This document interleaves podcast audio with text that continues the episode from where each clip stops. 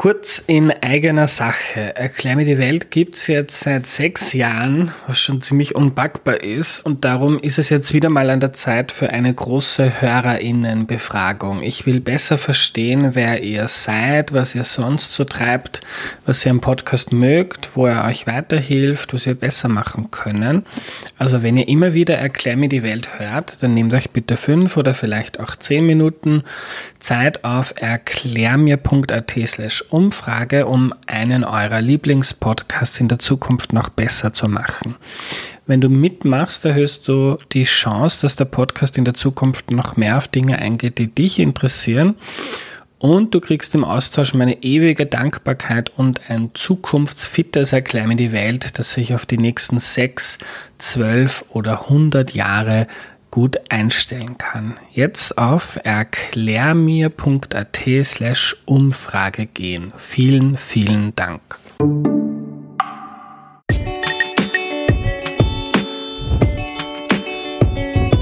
Hallo, ich bin Andreas und das ist Erklär mir die Welt, der Podcast, mit dem du die Welt jede Woche ein bisschen besser verstehen sollst.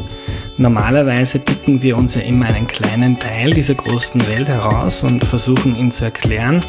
Heute geht es aber wirklich um das große Ganze, die Welt oder besser gesagt die Weltpolitik. Die erklärt uns heute Bernd Ulrich, in dessen Büro in Hamburg wir gerade sitzen. Hallo Bernd. Hallo Andreas. Äh, Terror, Flüchtlinge, Krisen und Konflikte, Korea, Türkei, Putin und Trump. Der Aufstieg Chinas, die Welt ist ziemlich unübersichtlich geworden. Mir wird beim Aufzählen schon ein bisschen schwindlig. Äh, bevor wir versuchen, da Ordnung reinzubringen, kannst du dich noch kurz vorstellen, bitte? Ja, ich bin Bernd Ulrich, ähm, lebe in Berlin, arbeite in Hamburg, bin Politikchef der Zeit äh, seit 15 Jahren. Ja, das ist das Wichtigste. Fein. Bernd, täuscht das oder ist die Welt unübersichtlicher geworden?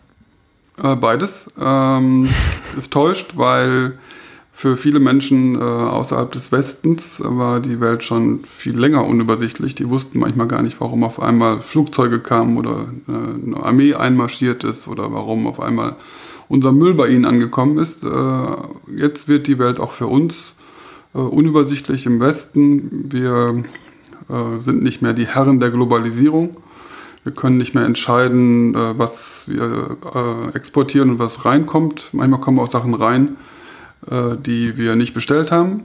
Und wir haben die Ordnung, die Macht, Ordnungsmacht über die Welt ein bisschen verloren.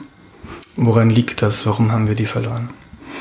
Die erste Frage wäre ja, warum eine Minderheit ähm, die Mehrheit überhaupt dominieren kann, warum der Westen in der Lage war, äh, die Ordnung in der Welt einigermaßen zu seinen Gunsten, aber auch teilweise zu den Gunsten der anderen äh, herzustellen. Ähm, wir haben es ja recht lange geschafft, obwohl die anderen eben, wie gesagt, jetzt mittlerweile schon in der Mehrheit sind, also von der Bevölkerung her. Und äh, jetzt ist die Lage so geworden, dass die Zahl der Menschen auf der Welt zugenommen hat, die Zahl der Probleme hat zugenommen, die Demut hat abgenommen, also die Bereitschaft, sich fremden Ordnungen zu fügen, welchen auch immer. Ähm, die Chaoskräfte haben zugenommen, die ökologischen Probleme haben zugenommen und die Stärke des Westens hat abgenommen. Und deswegen sind wir jetzt in einer großen Umbruchphase, äh, wo die westliche, westlich dominierte Ordnung der Welt nicht mehr richtig gilt und eine neue Ordnung sich noch nicht eingestellt hat. Ah, du redest vom Westen. Kannst du uns kurz erklären, wer oder was der Westen ist? Ja, der Westen gilt äh, traditionell als sind die Staaten, die sich äh, im Prinzip um den Atlantik scharen, um den Nordatlantik, also USA, Kanada und die äh, EU-Staaten. Äh, vielleicht auch noch je nach Rechnung äh, Japan, obwohl es sehr weit im Osten liegt, oder auch Australien, obwohl es sehr weit im Süden liegt. Verbunden ist der Westen gewesen äh, in der NATO und ähm, auch durch Werte verbunden. Das waren die führenden äh, Demokratien der Industriestaaten, also reich und demokratisch und westlich. Und warum verliert dieser Westen an Stärke? Äh, weil die anderen äh, stärker werden, also beispielsweise China oder Indien, äh, erstmal natürlich äh, an äh, Bevölkerungswachstum aber dann eben auch ökonomisch äh, und dann politisch. Und ähm, Deswegen verlieren wir unsere Dominanz. Das ist bei, den, bei Indien und China ist es im Grunde am leichtesten zu verstehen. Die werden auch zu ökonomischer Konkurrenz. Früher waren die quasi die verlängerte Werkbank äh, unserer Ökonomie. Jetzt äh, bilden sie eine eigene Stärke mit eigenen Interessen aus, die sie auch dem Westen entgegenhalten oder sogar aufdrücken können, das früher äh, nicht möglich war. Zusätzlich oder vielleicht auch deswegen kommt der Westen selber in die Krise. Sowohl die, der Zusammenhalt der westlichen Staaten lässt nach. Die Amerikaner fahren einen momentan egoistischen Kurs, gucken nicht auf die ehemaligen oder noch Bündnispartner. Und innerhalb der westlichen Gesellschaften werden die autoritären Strömungen stärker, sodass auch da, von da eine Verunsicherung ausgeht. In dieser Lage sind wir von außen und von innen verunsichert. Hängt das damit zusammen, äh, die, die Zunahme an autoritären Strömungen Trump, hängt das damit zusammen, dass der Westen an Stärke einbüßt? Ähm, was die Amerikaner, glaube ich, äh, erfahren haben oder empfinden, ist, dass die äh, besonderen Gewinne, die sie aus ihrer Hegemonialstellung, aus ihrer Vormachtstellung auf der Welt äh, ziehen konnten, dass die nicht mehr bei ihnen ankommen. Also die Kosten für diese, äh, für diese von den Amerikanern ähm, dominierte Ordnung sind höher als die Profite. Und dadurch äh, hat sich eine große Unzufriedenheit äh, breit gemacht und viele haben das Gefühl, wir zahlen zu viel in die Welt hinein und wir kriegen zu wenig raus. Und äh, man möchte sich auch gerne von den Folgen der eigenen Taten abschotten. Also das ist äh, menschlich, aber politisch natürlich fatal zum Beispiel, dass die äh, Amerikaner, wie im Übrigen auch die Europäer, immer mehr koksen äh, und dadurch ähm, Regionen um sich herum von äh, Kriminalität schaffen und dann die Folgen dieser Kriminalität äh, ähm, nicht gerne haben möchten. Deswegen bauen die Amerikaner jetzt wohl eine Mauer zu Mexiko weil sie, sie könnten auch aufhören zu koksen, da würden auch nicht mehr so viele kommen. Äh, wenn du vom Westen sprichst, jetzt, äh, wenn ich mir die Beliebtheitswerte von Trump anschaue, in Österreich, aber auch in Deutschland und vielen anderen Ländern, ähm, verbindet uns dann überhaupt noch etwas? Sind wir Teil desselben Westens, wir Europäer, Mitteleuropäer, mit den Amerikanern? Also man muss, glaube ich, äh, immer bei solchen Fragen mit ins Kalkül ziehen und überlegen, was geschieht eigentlich gerade? In welche, welche, wie groß ist das, was geschieht? Und aus meiner Sicht äh, ist das, was geschieht, epochal. Das heißt, 500 Jahre Kolonialismus gehen zu Ende oder 100 Jahre amerikanisch-westliche äh, Dominanz. Und ähm, man kann noch nicht sagen, wohin dieser Prozess führt. Im Moment sehen wir nur Brüche und äh, Umbrüche, noch keine ja, Gestalt, auch keine Gestalt, von der man sagen könnte, den Westen äh, gibt es nicht mehr. Es wird ihn nicht mehr so geben äh, wie bisher.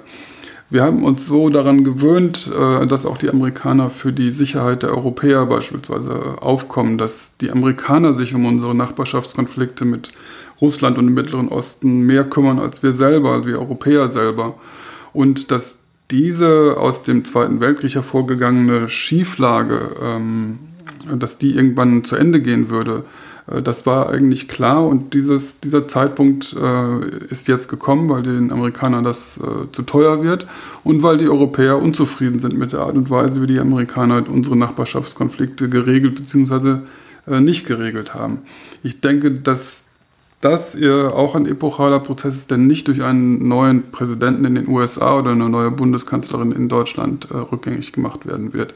Was im Übrigen, finde ich, auch völlig richtig ist. Warum soll ein Land wie die USA mit exakt demselben Bruttoinlandsprodukt wie die EU für unsere Sicherheit aufkommen? Es gibt keinen Sinn. Wenn sie doppelt so reich wären wie wir, könnte man sagen, okay, gebt uns doch äh, ein bisschen was Sicherheit ab auf eure Kosten. Aber so gibt es dafür keine innere Begründung. Wenn du davon redest, dass das ein epochaler Prozess ist und jetzt nicht so was Kleines, was ein paar Jahre dauert, äh, dann so, so große Umbrüche gehen ja dann auch oft mit äh, Kriegen und Gewalt einher. Befürchtest du, dass uns das auch erwartet?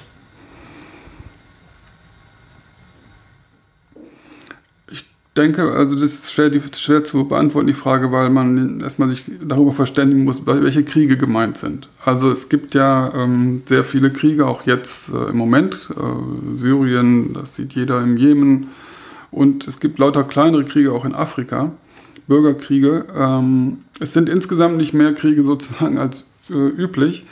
Wenn, man, wenn du jetzt aber danach fragst, äh, gibt es eine, einen Krieg, der in die Nähe eines großen Weltkrieges kommen könnte, ähm, da würde ich sagen, äh, eher nicht, aber das ist keine Frage der Prognose, sondern des politischen Kampfes. Also da müssen Leute sich für einsetzen, dass es den nicht gibt. Äh, das bedeutet, dass die Europäer mehr äh, zu einer vernünftigen, humanen Ordnung auf der Welt beitragen müssen. Zum Beispiel, dass die Amerikaner irgendwie von ihrem sehr hohen Ross runterkommen, ohne sich dabei äh, irgendwas zu verrenken. Also alle diese Dinge müssen ineinander greifen, äh, damit es keinen äh, großen Krieg gibt. Man muss allerdings auch ähm, eines sich vor Augen führen, ähm, sowas wie den Zweiten Weltkrieg äh, oder wie äh, Hiroshima und Nagasaki, also den Abwurf von Atombomben nach dem zweiten, äh, Ende des Zweiten Weltkriegs, das würde heute so viel äh, Wohlstand äh, zerstören, dass sich für jeden das als ein Negativ, als ein, als ein Minusspiel ent, entwickeln würde.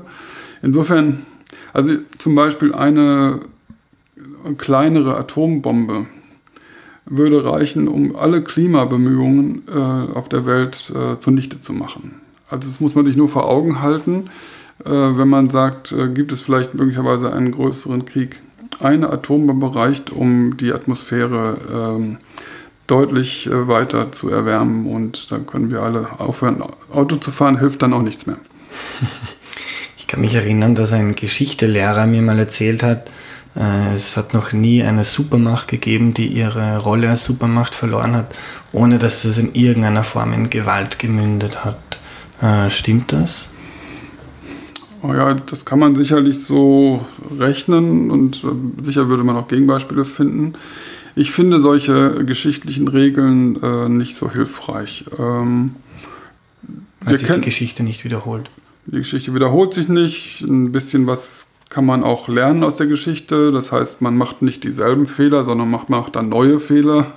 Ähm, aber dass sich das unbedingt wiederholen muss. Ich finde, die, die Voraussetzung dafür, dass die USA beispielsweise von ihrem hohen Ross äh, runterkommen oder der Westen seinen Hegemonieverlust ähm, verarbeiten kann, die Chancen sind gar nicht so schlecht.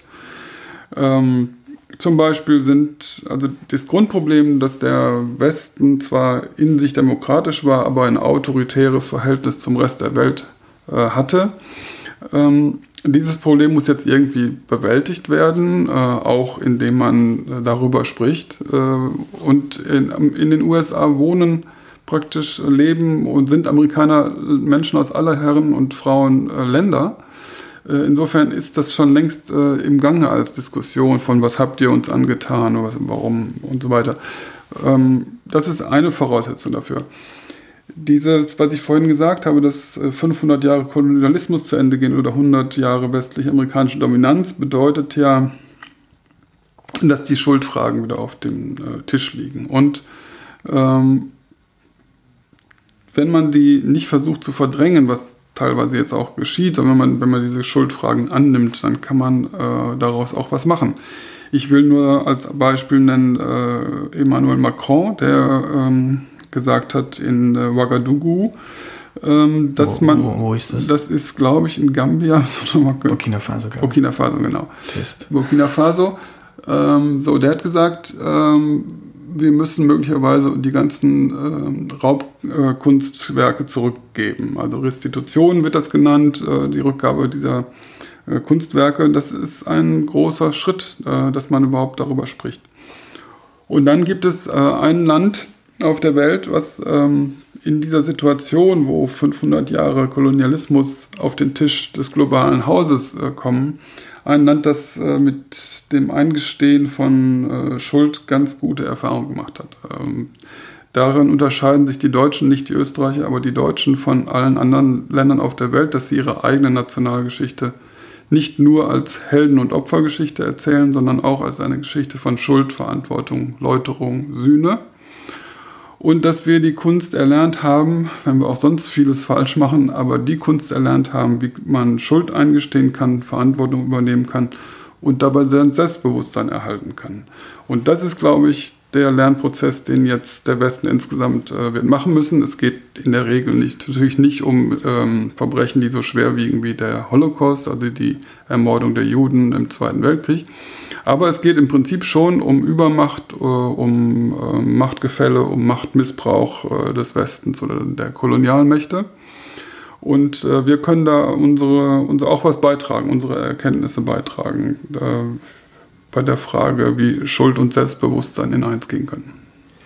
Wenn sich die USA langsam von der Weltbühne zurückziehen und Europa eine stärkere Rolle spielen muss, dann ist auch Deutschland gefordert. Wie kann in so einer neuen Weltordnung die Rolle Deutschlands aussehen? Also, dass die Amerikaner sich zurückziehen, ist ein bisschen zu stark. Sie ziehen sich aus unseren Nachbarschaftskonflikten schrittweise zurück, aber sie, sie haben immer noch natürlich eine global äh, starke Stellung. Und die Europäer werden diese, die Europäer werden nicht mächtiger im Pazifik sein als die Amerikaner. Äh, die Europäer werden nur äh, mehr sich um ihre eigenen Nachbarschaftskonflikte kümmern müssen. Also Russland, Osteuropa, Südosteuropa und Mittlerer Osten und Afrika. Äh, die Do Rolle Deutschlands, ähm, ich denke also außer in diesem, dieser anderen Art, äh, die eigene Geschichte zu erzählen, ähm, ist Deutschland äh, nicht so spezifisch. Ich denke, dass wir als Deutsche Teil der EU sind und nur als Teil der EU überhaupt eine Wirkung äh, haben können. Wenn wir ähm, zu stark alleine auftreten, äh, unsere relative Macht in Europa betonen und ausagieren, das äh, führt zu nichts Gutem. In dem Moment, wo Deutschland seine nationale Macht ähm, ausspielt, hat sie sie schon verloren. Äh, du hast vom Aufstieg Chinas gesprochen. Hm, jetzt haben wir uns an, den, an die Supermacht äh, USA gewohnt in Europa. Wenn jetzt China zur neuen Supermacht aufsteigt, was ist da zu erwarten? Ändert sich in unserem Leben etwas dadurch? Also es ändert sich natürlich ähm, immer was in unserem Leben, wenn äh, international etwas Gravierendes passiert. Aber dass jetzt quasi der chinesische Einfluss kulturell vergleichbar sein könnte in Europa wie der amerikanische, halte ich für ausgeschlossen. Dafür ist die Soft Power, also das Kulturelle, ähm, ist es nicht stark genug, also jedenfalls nicht stark genug in der Wirkung auf uns. Äh, und ich sehe auch überhaupt gar nicht, warum man sich vor dem chinesischen Einfluss jetzt allzu sehr fürchten soll. Man darf nicht naiv sein. Man muss äh, gucken, was die Chinesen machen, wo sie Einfluss nehmen in Europa, wo sie Machtpositionen besetzen, wo sie Häfen kaufen und, all diese Dinge. Aber die äh, ökonomische Macht Europas ist enorm groß, nach wie vor. Ähm, wenn man die Chinesen fragen würde, ob sie lieber ähm, so leben wollen, wie, äh, wie sie jetzt leben, oder ob sie lieber so wie die Europäer leben würden, weiß ich nicht, wie sie darauf antworten würden. Die größte Gefahr sehe ich eigentlich darin, dass China der, äh, als Beweis gelten könnte, dass autoritäre äh, Regierung äh, am Ende erfolgreicher ist. Äh, ich glaube daran nicht, dass das so ausgeht, aber das ist natürlich eine Gefahr. Einschließlich des Versuchs, der jetzt gestartet wird äh, in der Kombination in China, in der Kombination aus äh, westlicher Software und chinesischer ähm, autoritärer Kultur, äh, nämlich eine digitale Diktatur aufzubauen. Das ist ein großes Problem. Ähm, wenn die das machen, wird das äh, Einfluss auf die ganze Welt haben. Also alle werden sich dadurch ermutigt fühlen, alle Regimes. Und äh, das, da kann ich nur äh, de, den chinesischen Bürgern die Daumen drücken, dass das nicht funktioniert.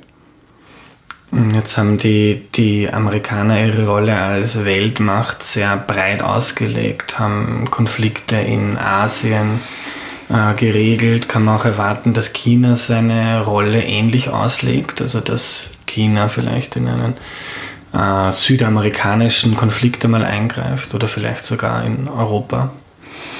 Ja, wenn man sich die äh, Geschichte der amerikanischen Intervention äh, anschaut nach dem Zweiten Weltkrieg, ähm, dann kann ich nicht erkennen, wieso die Chinesen darin ein Vorbild sehen könnten. Das wurde mit sehr hohem Aufwand ähm, sehr wenig äh, erreicht in aller Regel. Und die Chinesen, die niemals äh, eine solche ökonomische und militärische Übermacht haben werden, wie die Amerikaner sie äh, zwischen 1917 und 19, 2017, wenn man so will, hatten.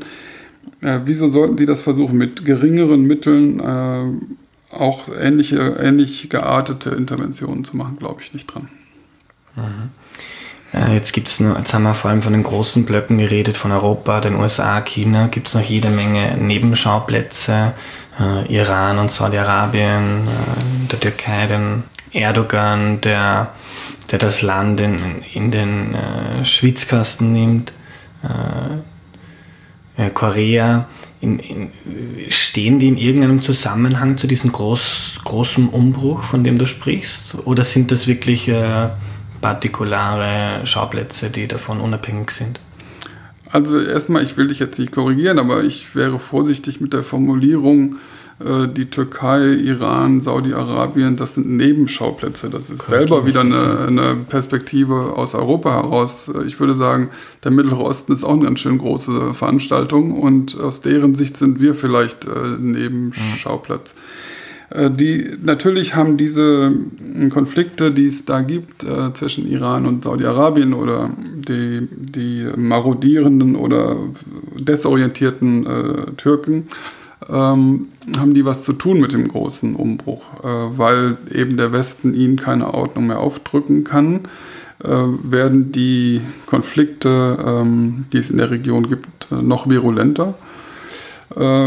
Und wir können das nicht alles äh, heilen. Wir können nur versuchen, äh, nicht noch selber äh, Öl ins Feuer zu gießen, was bisher eigentlich immer der Fall war. Also die, der Westen hat mehr Unruhe und äh, Konflikt äh, geschaffen oder angereichert in der Region, als er am Ende Ordnung äh, geschaffen hat. Und man könnte ja mit dieser Art von Politik auch mal aufhören. Dazu gehört die amerikanische Spezialidiotie, ähm, Saudi-Arabien äh, als Partner anzusehen und äh, die andere islamistische äh, Diktatur in der Region, die andere große, nämlich den Iran als de, den äh, geborenen Schurken. Äh, ich, wenn ich mich entscheiden müsste zwischen Iran und Saudi-Arabien, würde ich sagen, weder noch, äh, sondern Äquidistanz. Und wenn man aufhört mit diesem komischen Schielen, äh, mit diesem Knick in der Optik auf dem Mittleren Osten, wäre schon mal viel äh, gewonnen. Und man könnte dann auf beide, ähm, beide Regionalmächte, beide islamistischen Diktaturen einen mäßigenden Einfluss ausüben.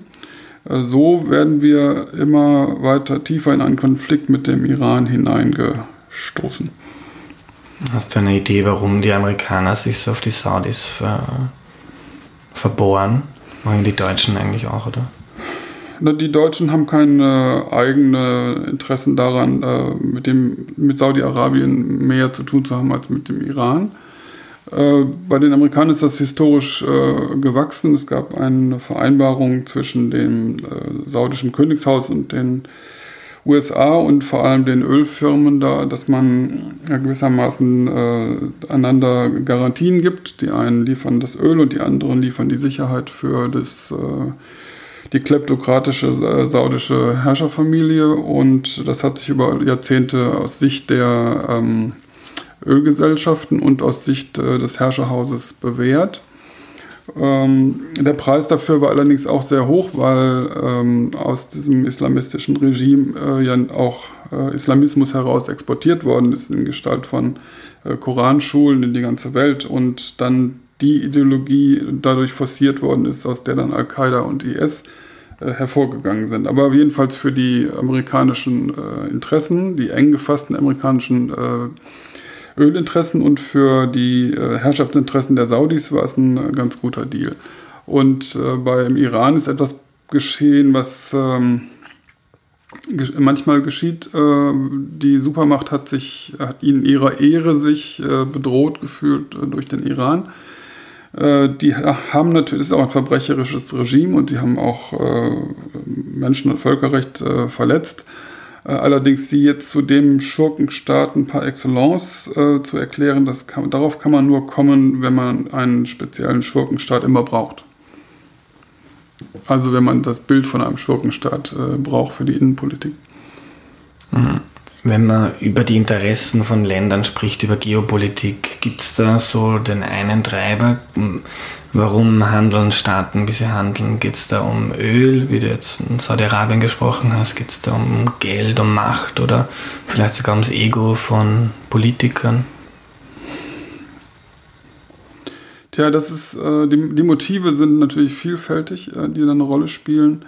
Äh, manchmal ist es auch so, dass die Interessen, die Ursprungsinteressen gar nicht mehr so wichtig sind, wie zum Beispiel das Öl im Mittleren Osten für die Amerikaner nicht mehr so wichtig ist.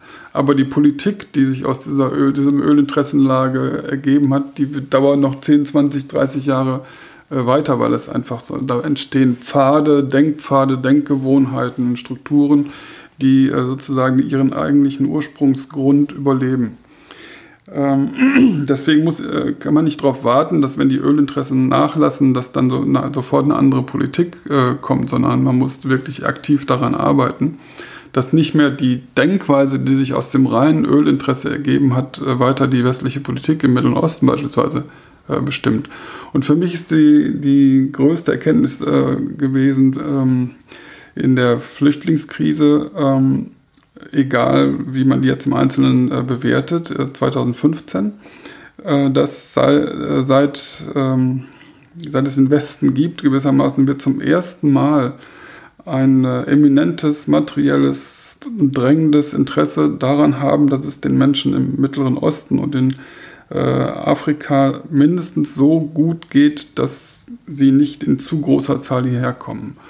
Wir hatten nie die Menschen im Zentrum unseres Denkens, sondern immer andere Interessen, Machtprojektionen, Öl, äh, religiöse Interessen, aber nicht, dass es den Menschen da unten möglichst gut geht. Und das ist aus meiner Sicht oder bietet die Chance äh, für eine kopernikanische Wende im Verhältnis des Westens zu dieser Region. Was ist eine kopernikanische Wende? Ja, äh, ursprünglich war die kopernikanische Wende äh, die Erkenntnis, dass sich doch nicht äh, der, ähm, die Sonne um die Erde dreht, sondern umgekehrt. Und äh, deswegen, seitdem nennt man alle sehr, sehr großen Veränderungen kopernikanische Wenden.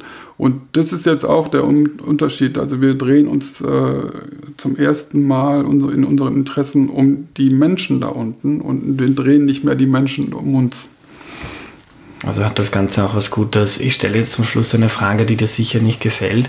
Äh, in 15 oder 20 Jahren leben wir dann schon in einer etwas übersichtlicheren, geordneteren Welt?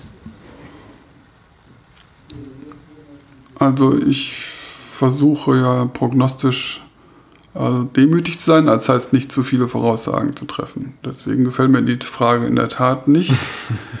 Äh, ich bin aber, wenn du schon fragst, ich bin zuversichtlich, dass wir ähm, schnell lernen und ähm, diese, diesen Hegemonieverlust äh, durch eine gemeinsamere, vernünftigere Welt und äh, vernünftige Ordnung in den Griff kriegen. 10, 15 Jahre ist auch, glaube ich, die Zeit, die man dafür braucht. Alles klar. Uns ist es jetzt nicht gelungen, die Welt übersichtlicher zu machen, aber zumindest wissen wir, warum sie so unübersichtlich ist. Danke für deine Zeit, lieber Bernd. Sehr gerne. Das war die heutige Folge. Wenn sie dir geholfen hat, die Welt ein bisschen besser zu verstehen, dann freue ich mich, wenn du sie mit einer Freundin oder einem Freund teilst. Cool wäre auch, wenn du den Podcast mit 5 Sternen in iTunes bewertest. Das hilft dabei, dass andere auf ihn aufmerksam werden. Wenn du Feedback hast, dann schreib mir bitte. Ich versuche den Podcast ständig besser zu machen. Du kannst mir über WhatsApp schreiben, über Instagram, Twitter oder Facebook. Wie du mich findest, steht in der Podcast-Beschreibung. Wenn du etwas nicht verstanden hast, dann schreib mir bitte auch und das ist mir besonders wichtig, weil der Sinn des Ganzen ist ja, dass wir alle etwas lernen. Ich freue mich genauso, wenn du Ideen für künftige Themen und Gäste hast. Also wenn es da etwas gibt, das du noch nie wirklich verstanden hast, dann musst du mir jetzt unbedingt schreiben, denn genau das sind die Themen, die wir brauchen. Das war's für heute, bis zum nächsten Mal. Tschüss!